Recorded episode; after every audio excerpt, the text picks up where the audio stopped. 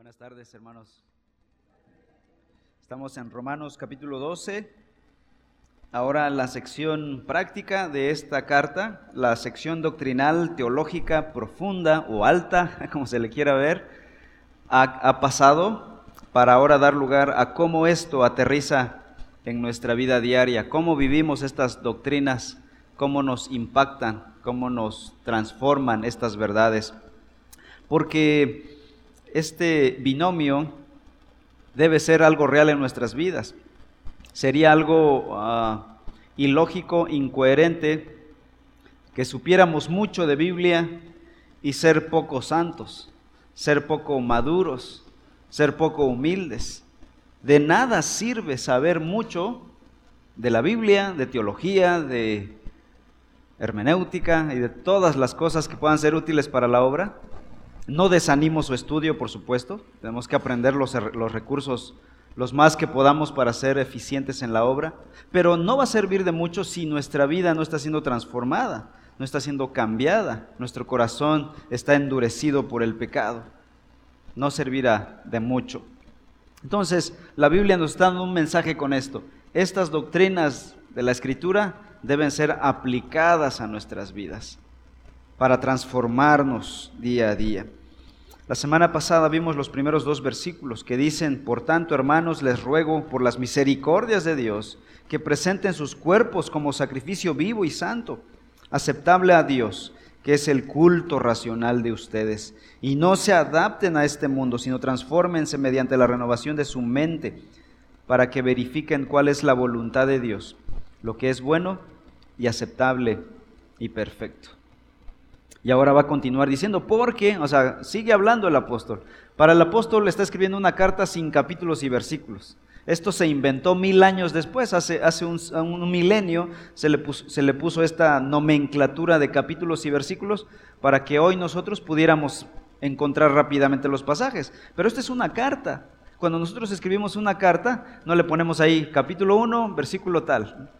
Esta es una ayuda que los biblistas posteriores le dieron para ayudarnos a nosotros. Pero Pablo está escribiendo una carta de manera fluida y natural en su argumentación. Entonces, no debe haber, estos subtítulos no deberían guiarnos a nosotros. Es un solo pensamiento. Pablo va a continuar con esto de entregarnos, sacrificarnos, ofrecernos a Dios como un sacrificio. Y ahora va a hablar acerca de nuestro servicio el servicio cristiano. Sí, hermanos, hoy hablaremos de servir a la iglesia de Cristo, de servirnos unos a otros. ¿Cómo se aterriza esto de entregarme a Dios, sacrificarme ante Dios? ¿Cómo se ve en la realidad? Cuando yo sirvo a otros, aunque sea difícil. Yo no puedo decir, soy, estoy sacrificándome delante de Dios, pero no quiero servir a nadie es algo incoherente. En la práctica, uno ve de manera visible en aquellos que están sirviendo al Señor con amor y con humildad que se están entregando a Dios. Esa es su manera de entregarse a Dios. ¿Cómo amará a Dios a quien no ha visto si no ama a su hermano a quien sí ha visto? Dice el apóstol Juan. No puedo decir, amo a Dios, yo y Dios estoy bien, no me importan los demás. Ah, bueno, porque no has visto a Dios, por eso. Pero si lo tuvieras viviendo en tu casa, bueno, aunque ahí está, ¿verdad? Pero si Él tomara forma de persona, ¿cómo viviríamos con esa persona? Es con las personas en que servimos a Dios. Tú sirves a Dios en la medida en que sirves a otros humanos. Así lo diseñó Dios, así quiso hacerlo Dios. Tú y yo servimos a Dios en la medida en que servimos a otros. Dicho de otra manera, no servimos a Dios si no servimos a otros. Bíblicamente no estás sirviendo a Dios si no estás sirviendo a otras personas, al cuerpo de Cristo. Es imposible que nos sacrifiquemos a Dios y al mismo tiempo ser inactivos en su obra. Servicio y consagración van de la mano. Pablo está dando aquí una exhortación a cada uno de ustedes. Dice ahora versículo 13 en adelante, porque en virtud de la gracia que me ha sido dada, digo a cada uno de ustedes, hablando a la iglesia, a todos los creyentes, ¿no? no solamente al pastor o a los líderes, a ustedes, a todos los creyentes. ¿Qué les va a decir? Que no piense de sí mismo más de lo que debe pensar, sino que piense bien con, juicio, con buen juicio, según la medida de fe que Dios ha distribuido a cada uno. Pues así como en un cuerpo tenemos muchos miembros, pero no todos los miembros tienen la misma función, así nosotros, que somos muchos, somos un cuerpo en Cristo e individualmente miembros los unos de los otros, pero teniendo diferentes dones, según la gracia que nos ha sido dada, usémoslos. Si el de profecía, úsese en proporción a la fe. Si el de servicio, en servir. O el que enseña, en la enseñanza. El que exhorta, en la exhortación. El que da con liberalidad. El que dirige, con diligencia. El que muestra misericordia, con alegría. Así que hoy estaremos hablando acerca de los dones espirituales. ¿Cómo servimos a los otros?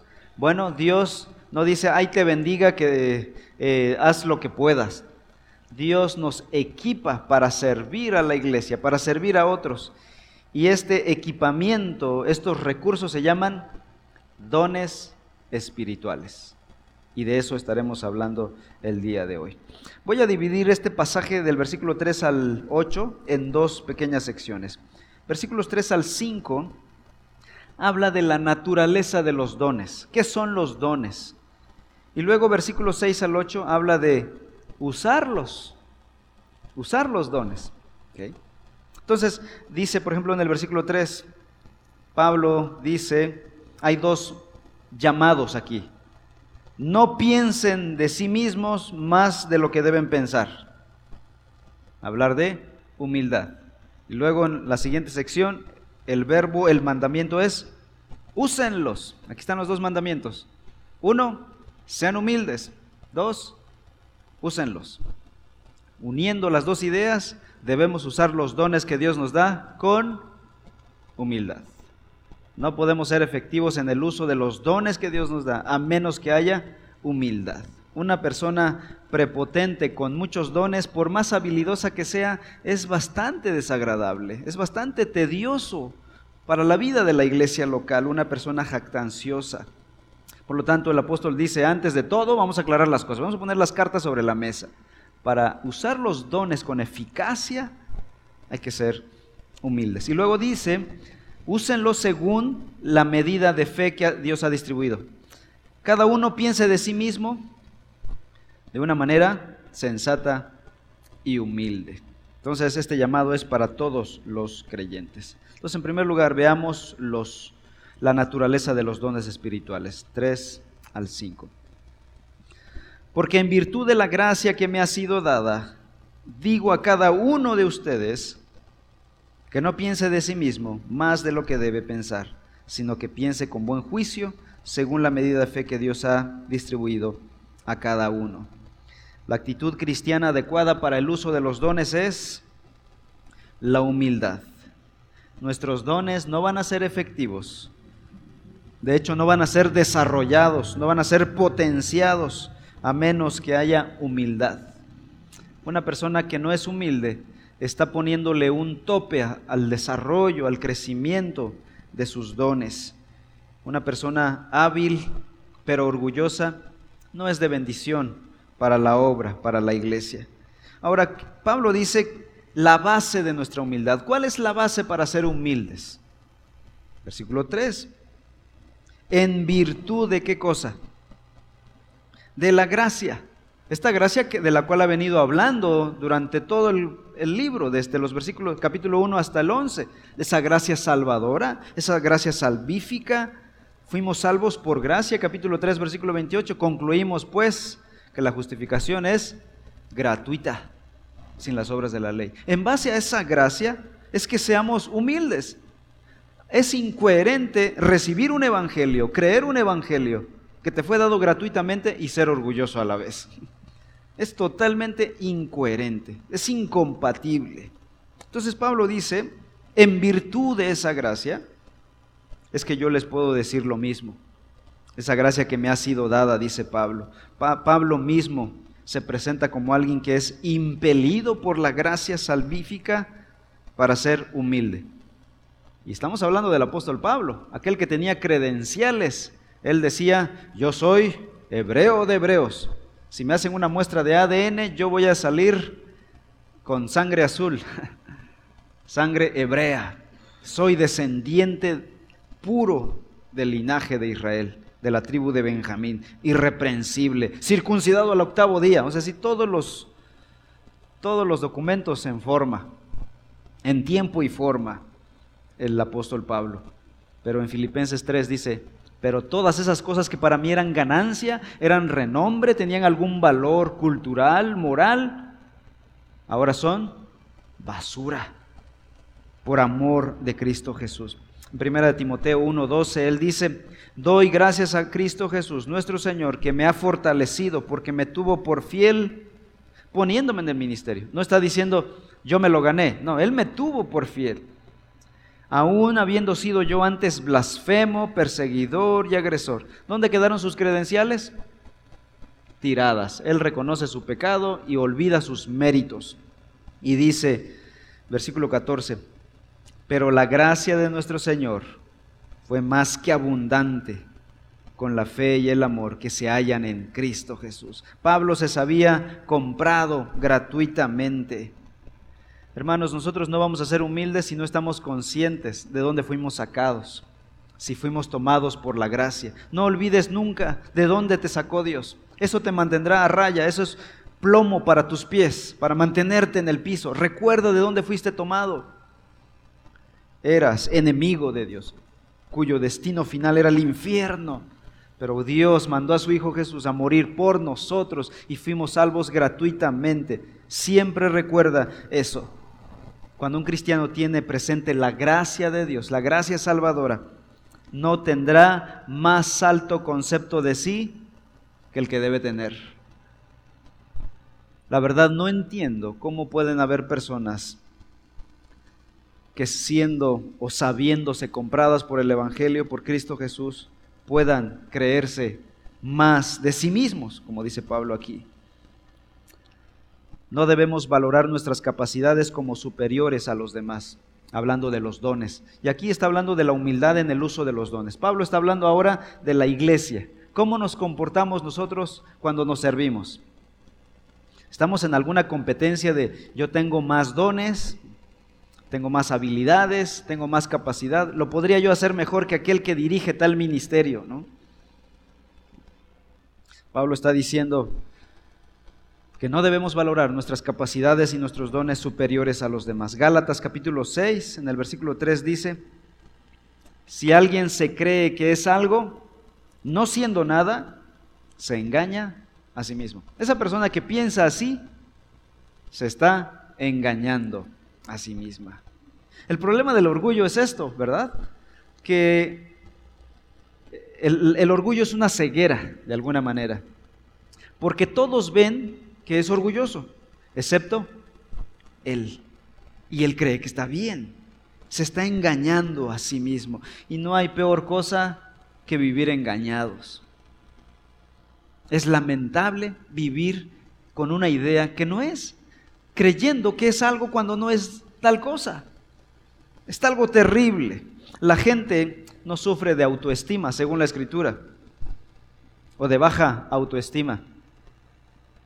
La gente sufre de sobreestima. La psicología humanista dice que el problema de mucha gente es problema de baja estima. No, su problema no es problema de baja estima, es se estima tanto a sí mismo que no puede permitir que nadie le haga tantito. Eso se llama sobreestima. Ese es el verdadero problema del hombre. Está disfrazado de una baja estima. Su problema es sobreestima. Esa persona es demasiado orgullosa como para salir adelante en medio de las dificultades.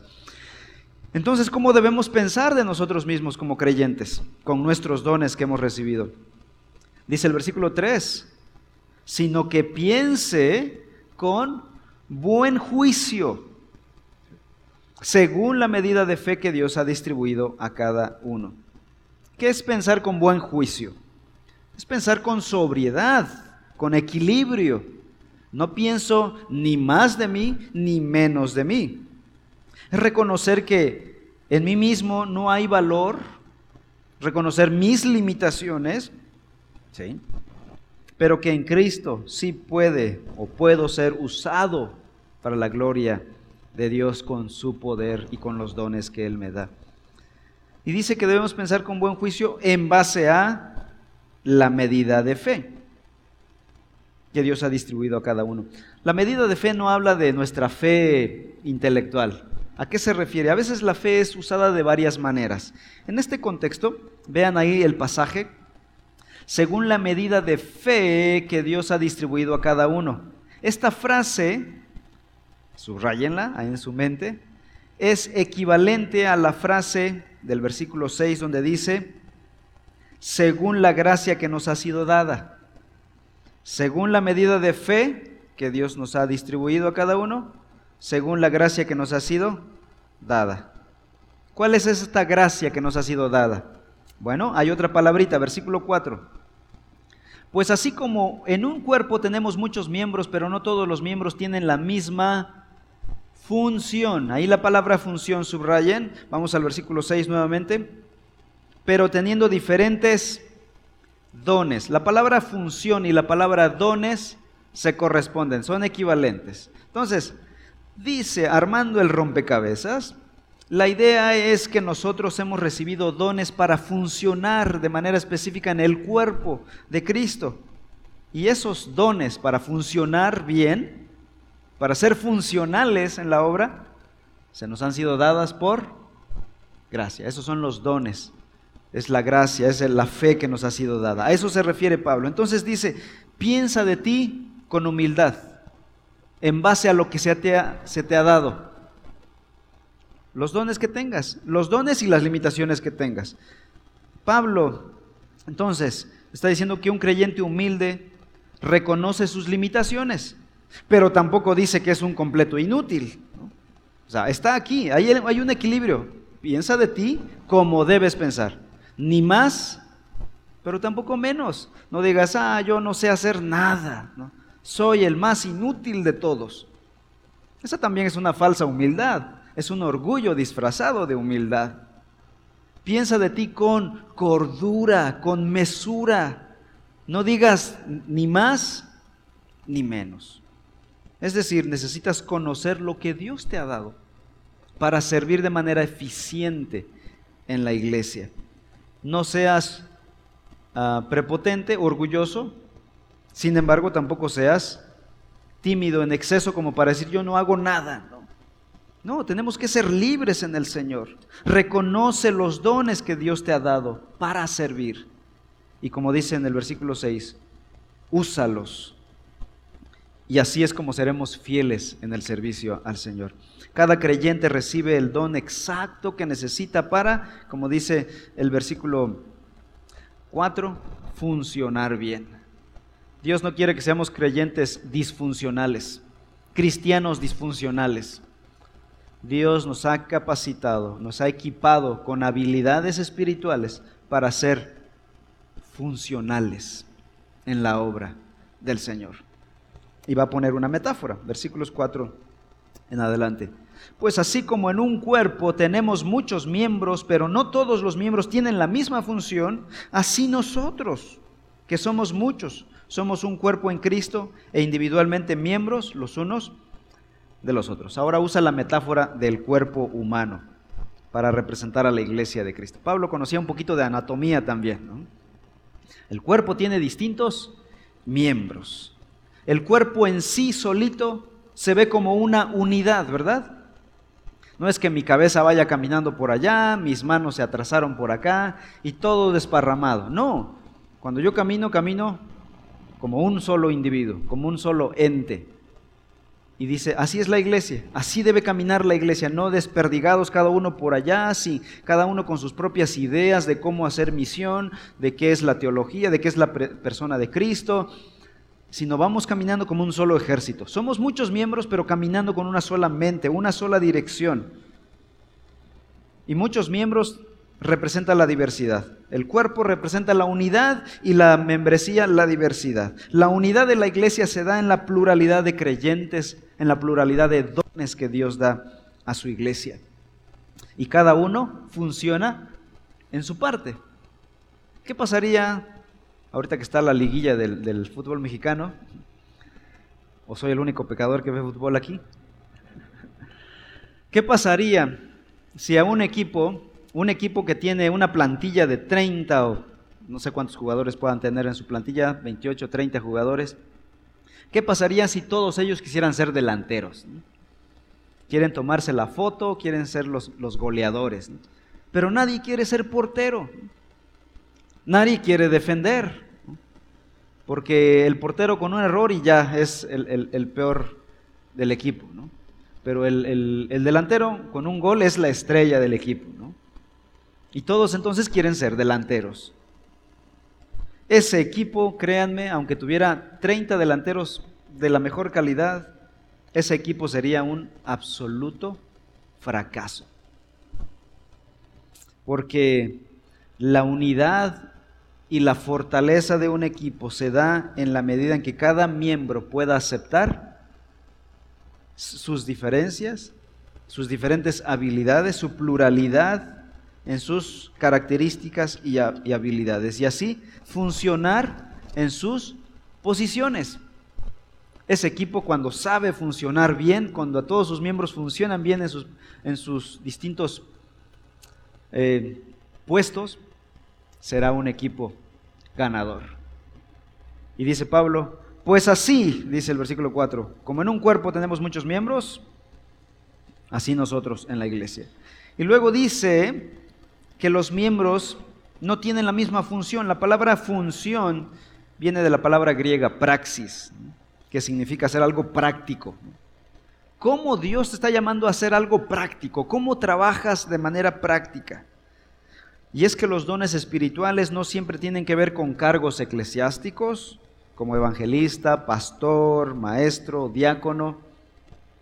Muchas veces los dones se refiere a otros muchos actos diversos, donde todo creyente es dotado para servir. No todo creyente será pastor o será diácono, pero todos somos llamados a servir. Versículo 5. Así nosotros, que somos muchos, somos un cuerpo en Cristo e individualmente miembros los unos de los otros. Nuestro cuerpo eh, funciona de manera maravillosa, incluso milagrosa podría yo decirlo. cuando estamos enfermos nos damos cuenta de cuán hermoso es el cuerpo y cómo funciona de manera milagrosa. Cuando el médico nos da una medicina para que tal órgano funcione bien, ahí tú te dices, te das cuenta, todo este tiempo ha estado funcionando solito sin medicamento de manera casi inconsciente? Efectivamente, es un milagro. La ingeniería divina es un milagro. Solo tenemos que pensar y pum, las manos, los pies, los ojos hacen la boca lo que el cerebro solo pensó instantáneamente. Dios habilitó a cada miembro del cuerpo, a los pies, a la mano, a la cabeza, para que estos actuaran al primer impulso del cerebro y respondiesen. Nuestras funciones vitales que proceden del corazón, las arterias y muchos otros órganos funcionan sin que tú estés ahí dándole de golpes, ¿no? No tienes que golpear tu mano para que, anda, obedece, pásame la taza de café. A la boca, ¿no? No tienes que latigarte, no tienes que obligar. Todos estos órganos hacen el trabajo que Dios les asignó, minuto a minuto, segundo a segundo, todos los días, todo el año durante toda tu vida. Y Pablo dice, así en el cuerpo. Ahora pregunto yo, ¿así en el cuerpo? Cada miembro está haciendo su parte, está funcionando de manera práctica, siguiendo las órdenes de la cabeza, la cual es Cristo. ¿Estamos siendo obedientes, sensibles a la, al impulso del cerebro? o nos resistimos como miembros, como manos engarrotadas que no quieren hacer lo que tienen que hacer. Así en el cuerpo de Cristo.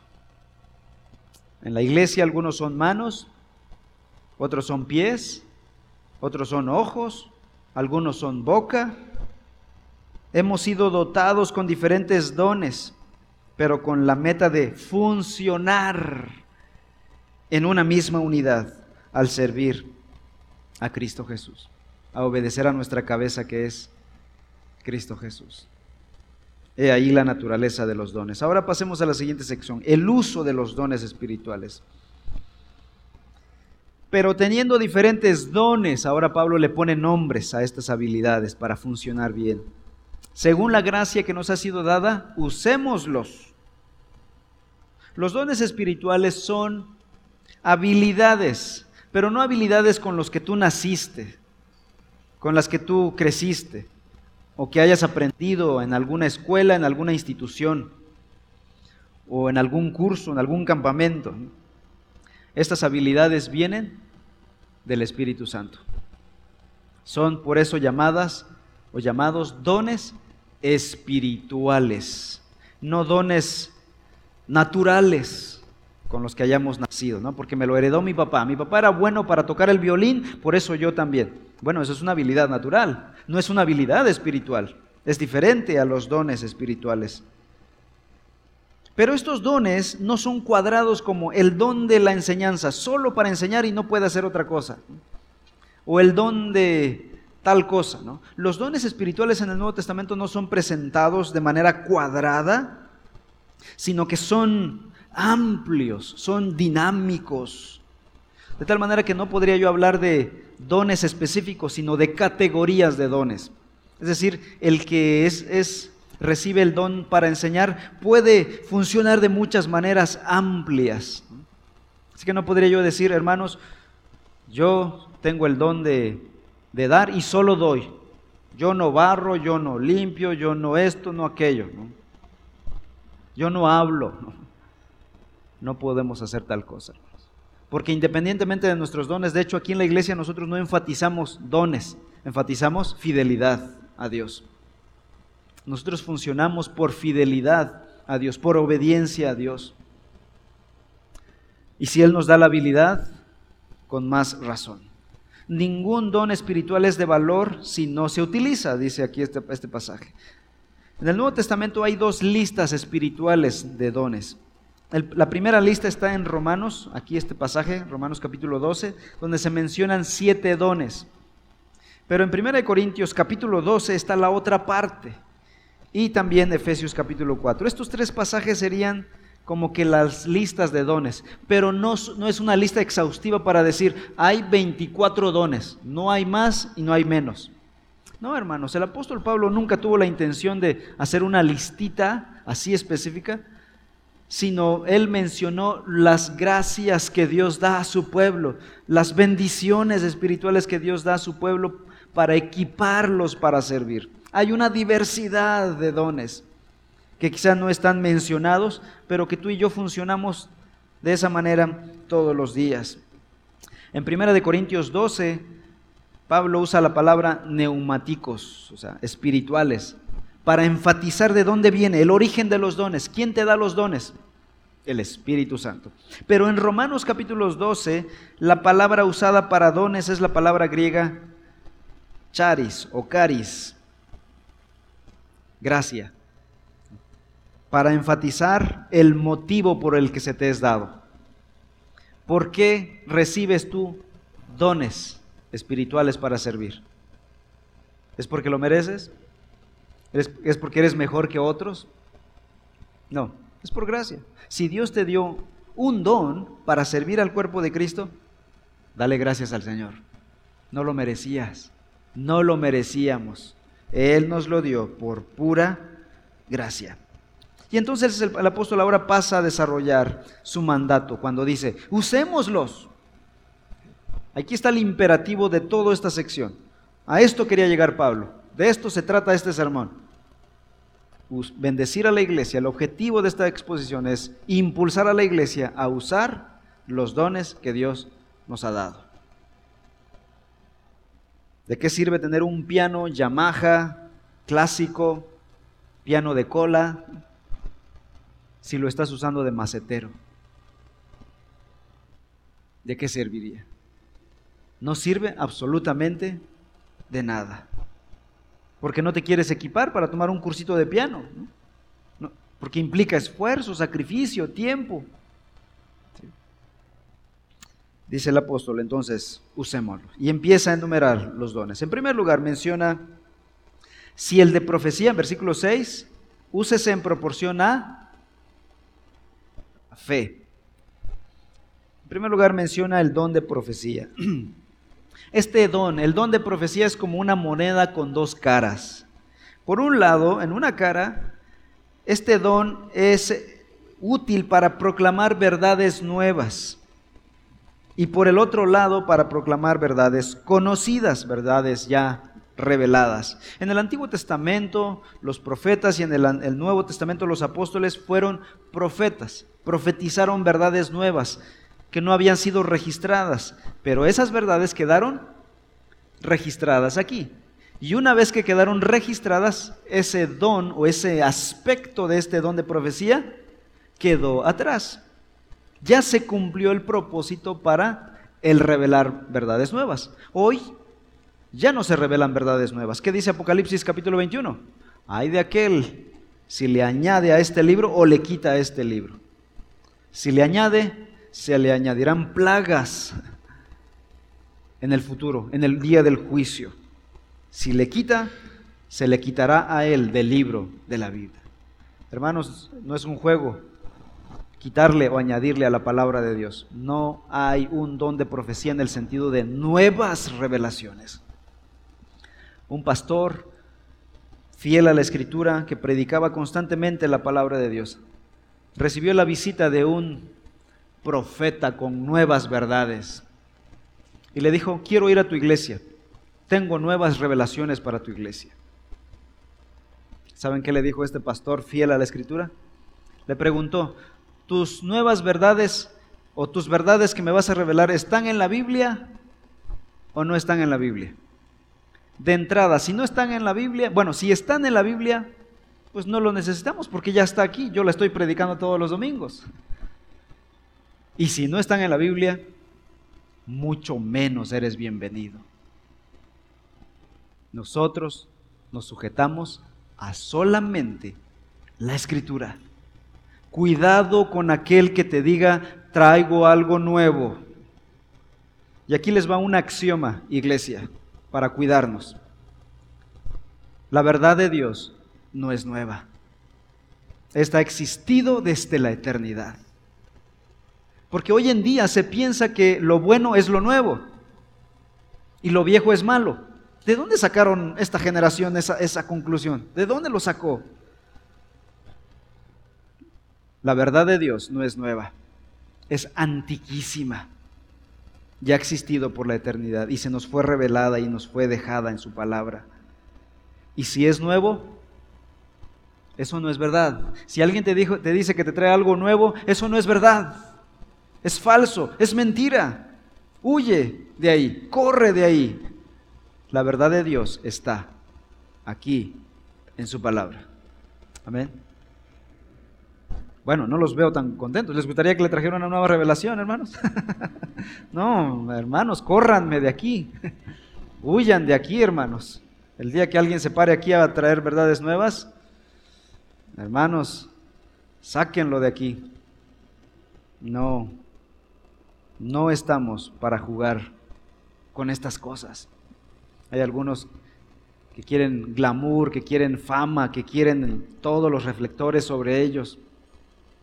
Pues que se dediquen a otra cosa, no a, traficar con las escrituras, no a diluir la palabra de Dios. Entonces esa verdad nueva ya quedó registrada en la escritura y por lo tanto ese aspecto del don de profecía ha quedado atrás. Pero el otro lado de la profecía o del don de la profecía, la otra cara de la moneda, es aquel que proclama verdades nuevas, es decir, toma la verdad ya, perdón, verdades viejas o reveladas, toma la verdad revelada y la proclama. En ese sentido, el don de profecía es sencillamente el don de proclamar la palabra, el don de la predicación. Y ejemplo de ello son los profetas del Antiguo Testamento que no siempre revelaron cosas nuevas, sino muchas veces predicaban de Moisés, que ya se había revelado, o los apóstoles también, no siempre revelaban cosas nuevas, predicaban muchas verdades del Antiguo Testamento. De hecho, el 80% de la predicación apostólica escrita aquí es una explicación del Antiguo Testamento. Romanos mismos, ¿cuántas veces Pablo está citando a Moisés, a David, a los profetas? Muchísimas veces. Él no está revelando cosas nuevas, está proclamando. Entonces los profetas, los apóstoles y los predicadores desde el inicio de la iglesia hasta el presente son un ejemplo de este don que se da para edificar a la iglesia. Y por eso está en primer lugar, porque todos los demás dones son nutridos, son direccionados, son informados a partir de este, a partir de la verdad de Dios. Los dones deben ser calibrados, deben ser direccionados a partir de la escritura de la palabra de Dios. Por eso este don es vital en la iglesia de Cristo. Dios ha bendecido a su iglesia con el don de la proclamación de su palabra. Pablo en 1 Corintios 14:3 dijo, pero el que profetiza habla a los hombres para edificación, exhortación y consolación. Está hablando de la predicación, no está hablando de profetizar algo nuevo, ¿verdad? Está hablando de la predicación, edificación, exhortación y consolación y dice que este don debe ser usado de qué manera. Si tienes el don de profecía, úsalo, pero en proporción a la fe. Ahora, no se refiere a la fe, a ver cuánta fe tienes, no. ¿Cómo dijimos que está usando Pablo la palabra fe aquí? Se refiere a los dones. Úsalo en la medida de tus dones. Eh, eh, y en, específico aquí en esta, en esta parte, palabra fe. Muchas veces la palabra, fe, la palabra fe se usa para referirse al acto de creer, pero a veces se refiere al objeto de tu creer. Es decir, ¿en qué crees? El cuerpo doctrinal, la verdad o el evangelio. Entonces Pablo aquí está diciendo más o menos, usa el don de profecía en conformidad al Evangelio. Esa es nuestra regla, nuestro estándar. La predicación de la palabra debe ser cuidadosa y responsable de conformidad al Evangelio. Es nuestro parámetro. No predicamos nuestras ideas, no nos predicamos a nosotros mismos, decía Pablo. Lo predicamos a Él, a Cristo crucificado, el Evangelio. Entonces, si tienes ese don, el don de la profecía, úsalo de acuerdo al Evangelio. Sujétate al Evangelio, no des tus ideas, no divagues con tus ideas. Expon el Evangelio, la palabra de Dios. Versículo 7, Romanos 12, 7. Si el de servicio, úsalo en servir. Valga la redundancia. Si tienes dinero, gástalo, ¿no? Si tienes comida, come. Si tienes el don de tal, úsalo. Sirve. Si tienes el don de servicio, sirve, dice. La palabra griega aquí es diaconía, de donde viene la palabra diácono, ¿no? Los que sirven. En Hechos capítulo 6 se da una lista de diáconos quienes eran hombres de buen testimonio, llenos del Espíritu Santo, para ayudar a servir en cosas materiales y así liberar a los ancianos para que se ocuparan ellos en la predicación y no fueran distraídos y ellos pudieran servir de esta manera. Sin embargo, el don de servicio no se limita al oficio de servicio o de diácono. El oficio de diácono es algo puntual, algo específico para unos pocos, pero el don es más amplio. ¿Se acuerdan que los dones no son así etiquetas específicas? Los dones son amplios, son dinámicos. El don de servicio entonces no se limita a un cargo y por lo tanto es vasto para toda la congregación. Todos los cristianos son equipados para servir, pero hay unos que tienen un énfasis en este don, ser llamados a servir y apoyar al liderazgo de su iglesia. Sigue diciendo el versículo 7, el que enseña en la enseñanza, úselo en la enseñanza, ¿no? Si tienes el don de enseñanza, ¿dónde lo vas a usar? Pues en la enseñanza, dice Pablo. El cristiano que enseña ha sido equipado por Dios con la capacidad especial para interpretar la escritura, para presentar la escritura de una manera clara. Aquí está el paquete completo. O sea, Dios te da la, la gracia para interpretar y hablar, explicar de manera clara. Puede ser que alguien tiene la capacidad de interpretar, pero no la de comunicar, ¿no? Como pasa en algunos otros sectores. Recuerdo cuando estudiaba en la escuela de música, tuvimos la visita de un profesor de la UNAM, él con 50 mil doctorados y todo lo demás, muy sabio, pero el pobre no podía comunicar sus ideas.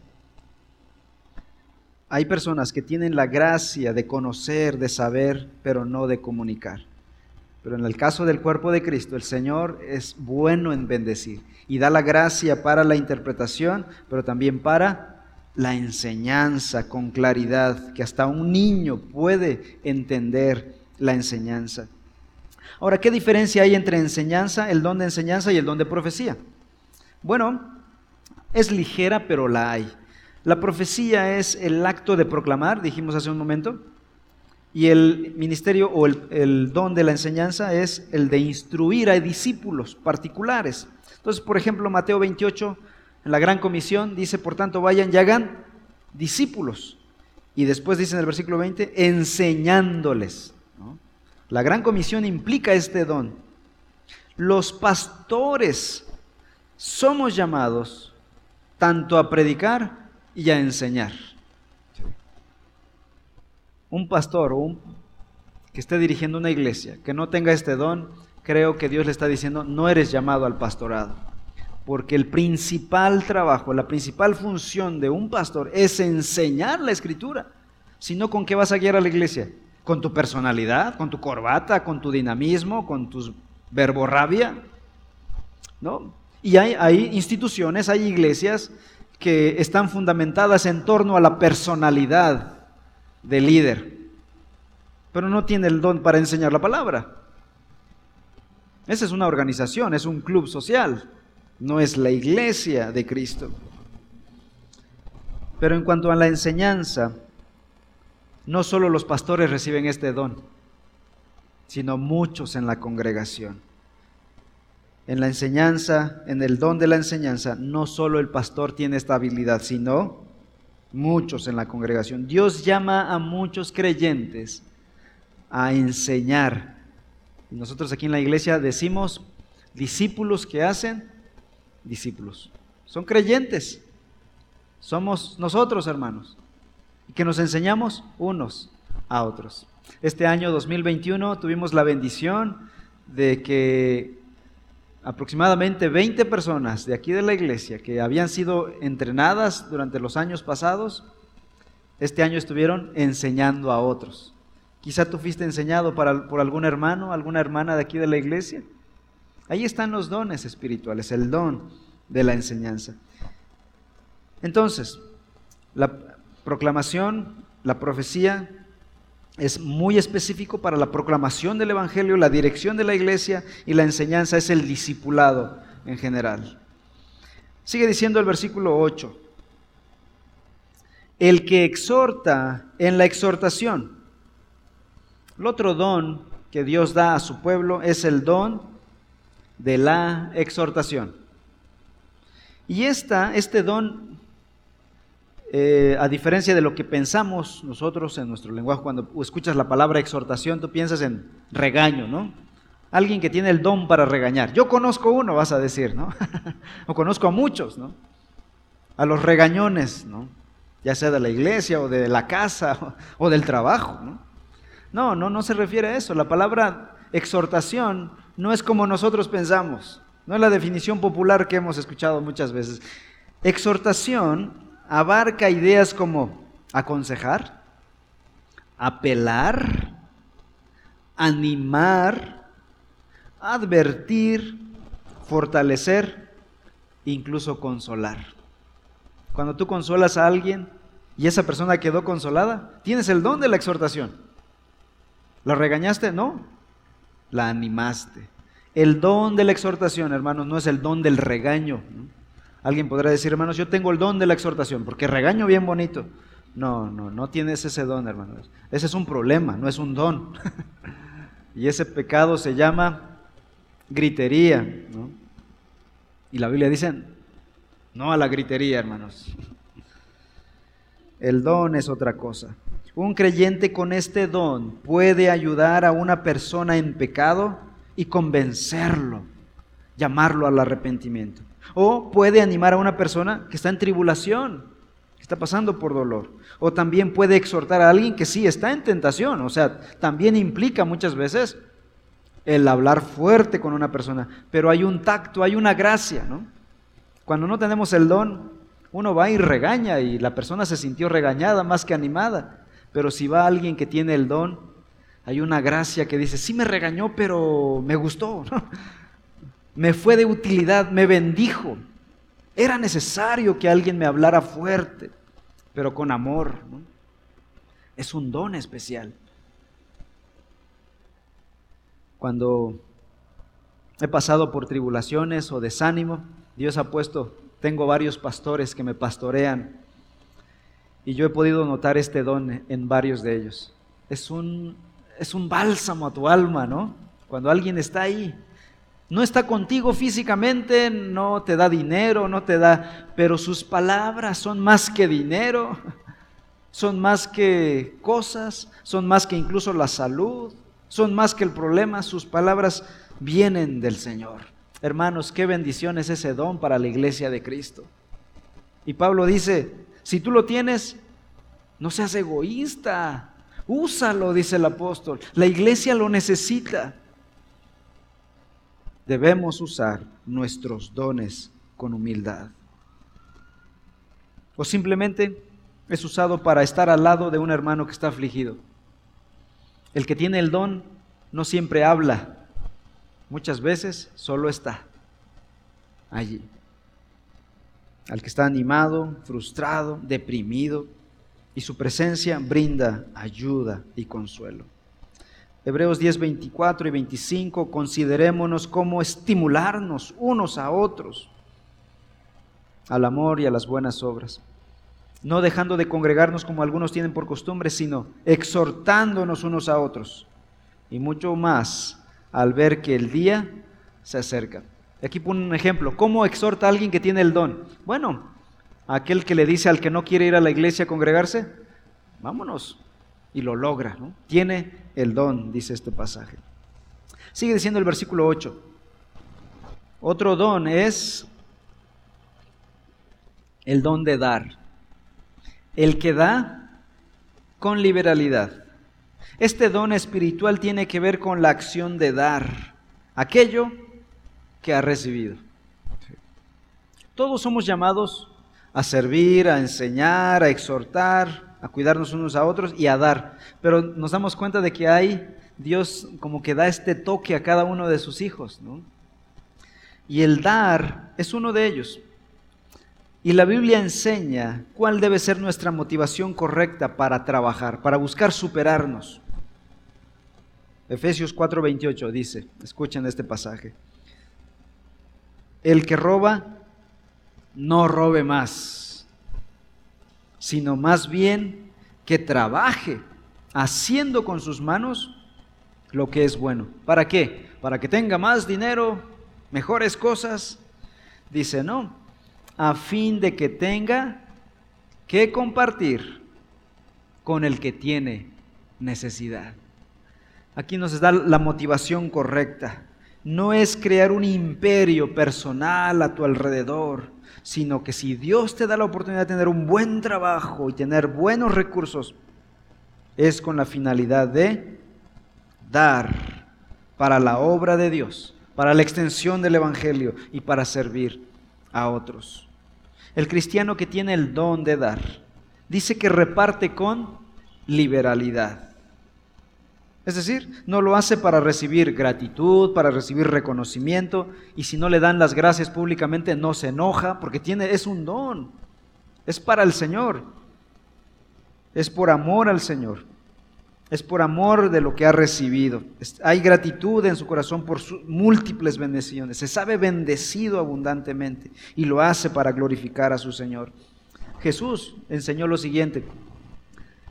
Cuando des limosna, no toques trompeta, ¿no? Y este es el instrumento más fuerte, creo yo, para que todo el mundo te oiga, dice Jesús, como hacen los hipócritas en las sinagogas, en las calles, para ser alabado por los hombres. En verdad les digo, dijo Jesús, que ya recibieron su recompensa. ¿Cuál? El aplauso. No, no queremos esa recompensa, queremos la recompensa que un día el Señor dará a sus hijos que dan para su obra. Segunda de Corintios 8, 2 al 5. Pues en medio de una gran prueba de aflicción, abundó su gozo. Aquí Pablo está hablando de la iglesia, las iglesias de Macedonia, que eran muy pobres, especialmente la iglesia de Filipos. Y dice, abundó su gozo y su profunda pobreza. Miren qué tan pobre es esta iglesia, profundamente pobre. Dice, sobreabundó en la riqueza de su liberalidad, la misma palabra. Estaban usando el don de dar con liberalidad. Porque yo, dice Pablo, soy testigo que según sus posibilidades y aún más allá de sus posibilidades, dieron de su propia voluntad. No les tuve que leer Malaquías capítulo 3 para decirles, si roban, Dios los va a maldecir. No, ustedes lo dieron de su propia voluntad. suplicándonos incluso con muchos ruegos el privilegio de participar en el sostenimiento de los santos. ¿Quién estaba sosteniendo el ministerio de Pablo? Una iglesia rica, la iglesia de Éfeso o de Corinto, donde sí había lana, vivían en las superciudades de Asia Menor. No, las iglesias pobres de Macedonia, las iglesias rurales de Macedonia. Versículo 5, y esto como lo habíamos esperado Perdón, esto no como lo habíamos esperado, sino que primeramente se dieron a sí mismos al Señor y luego a nosotros por la voluntad de Dios.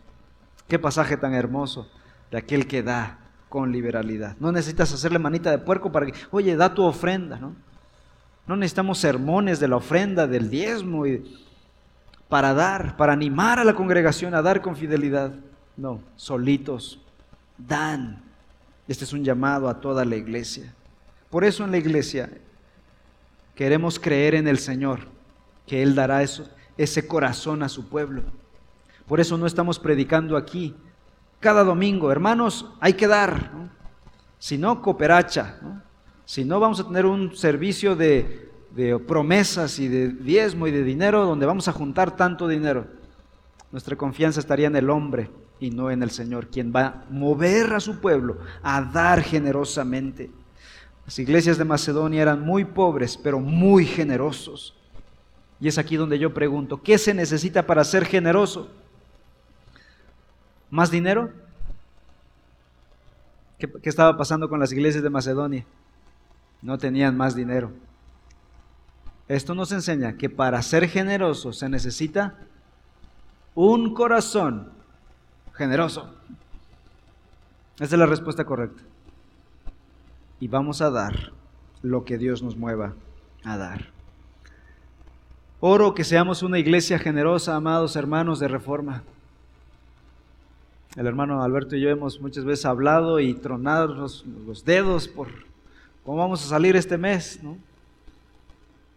Y a veces el mismo hermano tiene que poner más de su bolsa para ayudarnos a salir un hermano que tiene el don de la, del dar. Pero hermanos, somos llamados todos a dar con generosidad, a dar con liberalidad para la obra del Señor. Luego dice el versículo 8, el que dirige con diligencia. El otro don.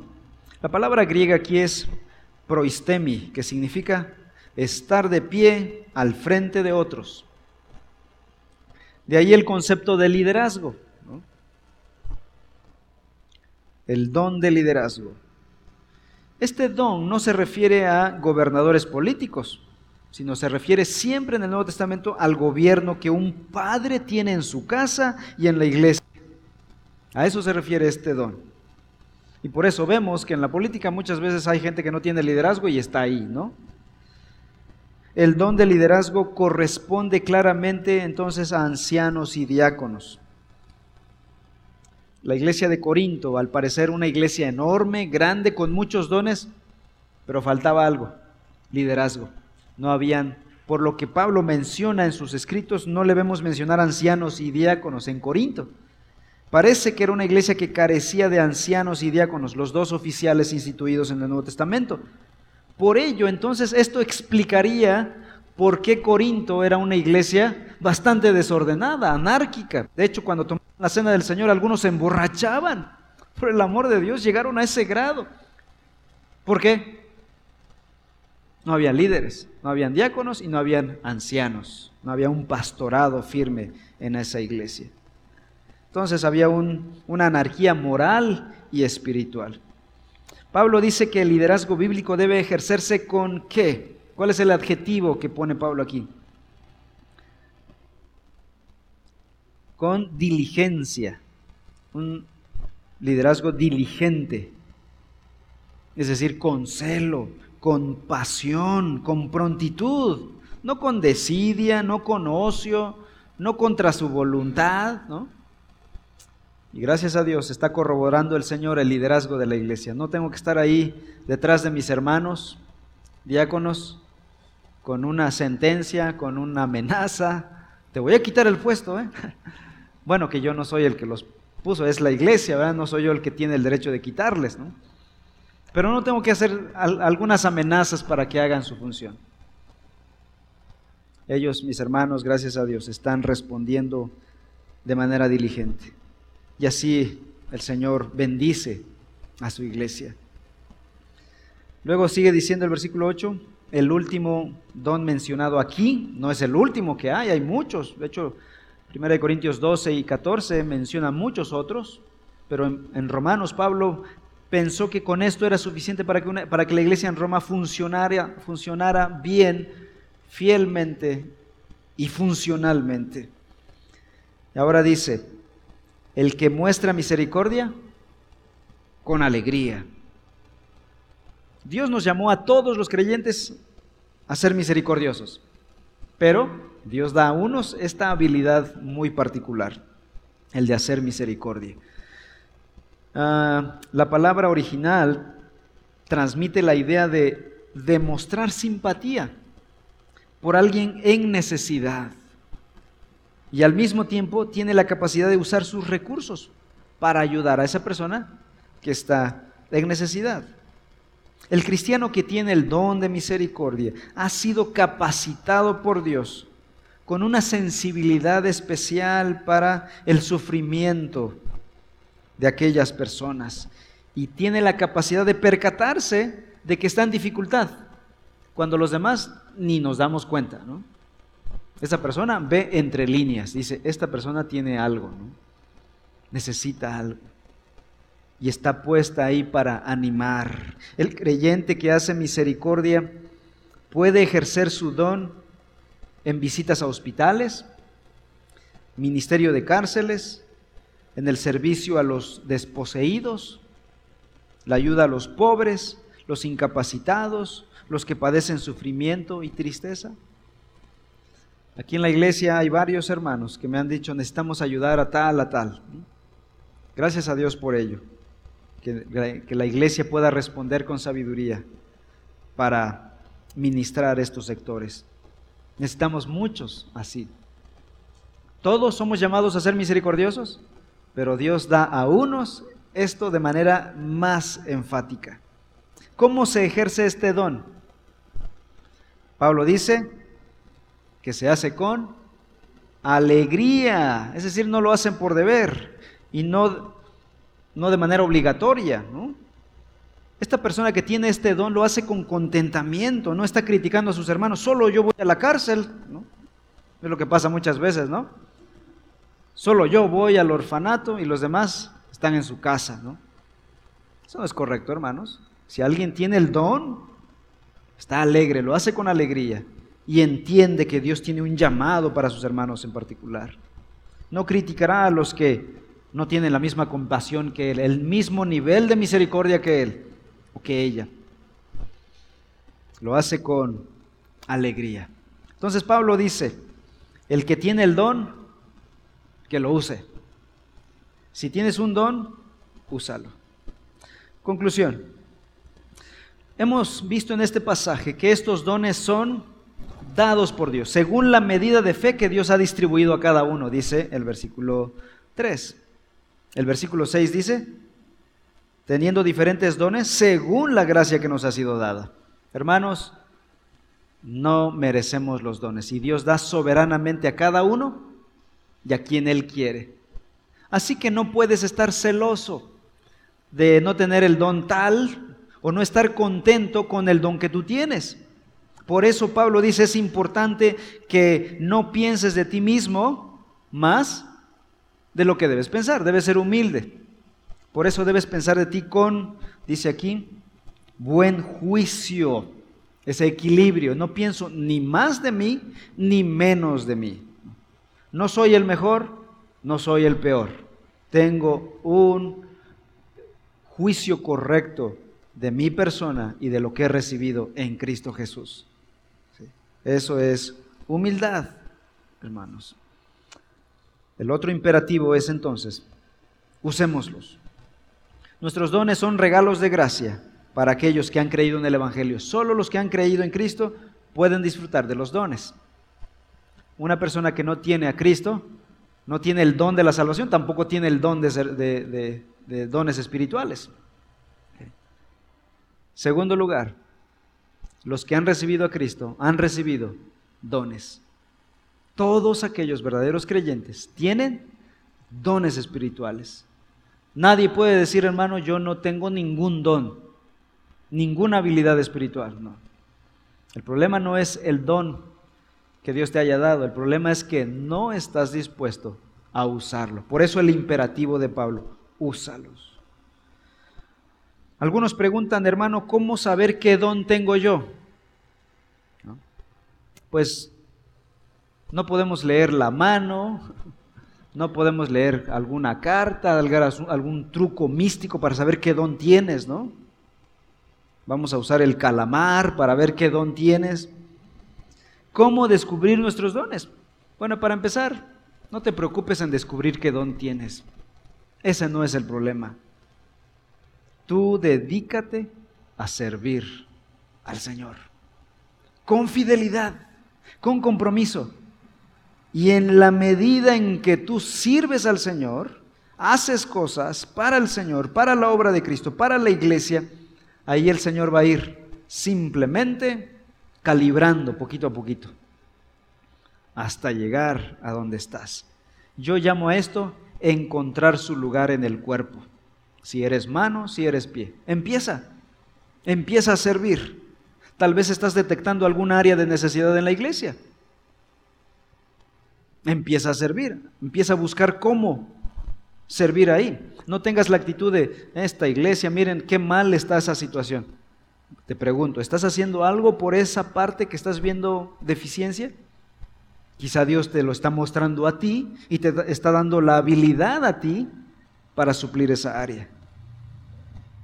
Nuestros dones no son descubiertos, nuestros dones son ejercitados y deben ser usados.